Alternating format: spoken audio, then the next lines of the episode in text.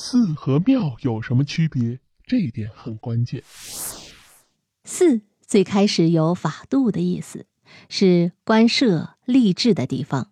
我们听过大理寺，为什么佛教叫做寺呢？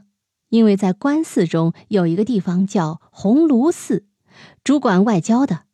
作为我国第一座寺庙，而且是官办的，经书传入我国，接待的自然是鸿胪寺了。汉朝时，西域以白马驮经书来，受到鸿胪寺接待。后来，我国第一座寺便采用了寺的名称，叫做白马寺，寺就多了一层意思，成为和尚供奉佛的地方。历史上的佛寺相当于现在的大学，它的目的是普及教育。佛寺里面有藏经楼，起到了现在公共图书馆的作用。里面不单单佛教经典，儒家、道家的经典都有收藏。很多读书人啊，像范仲淹、朱熹、王阳明这些大儒，都曾长时间在寺院里挂单读书。而且寺院定期有佛法的讲座，当地老百姓都可以去听，这是起到普及佛法的作用，也是大众共同修行的一个场所。庙比寺出现的更早。一开始的时候，庙是指帝王、贵族四份先祖神位的宫室。其实一开始啊，古人是把庙当作貌的谐音啊，容貌的貌，他们觉得这可以看见先祖的容貌。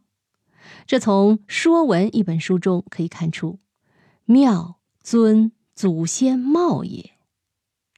庙一般指庙宇，四份的是神。或者说是已经去世的圣贤，比如城隍庙、土地庙、龙王庙、山神庙、孔庙、关帝庙等等。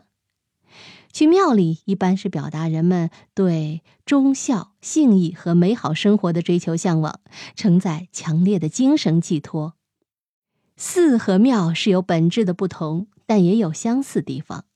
寺是指印度传进我国的佛家，像如来、观音菩萨、罗汉等都是佛家，寺里供奉的就是他们的塑像；而庙是供奉神仙一类的雕像，如土地爷、山神庙、关公庙、太上老君、玉皇大帝等都在庙里供奉。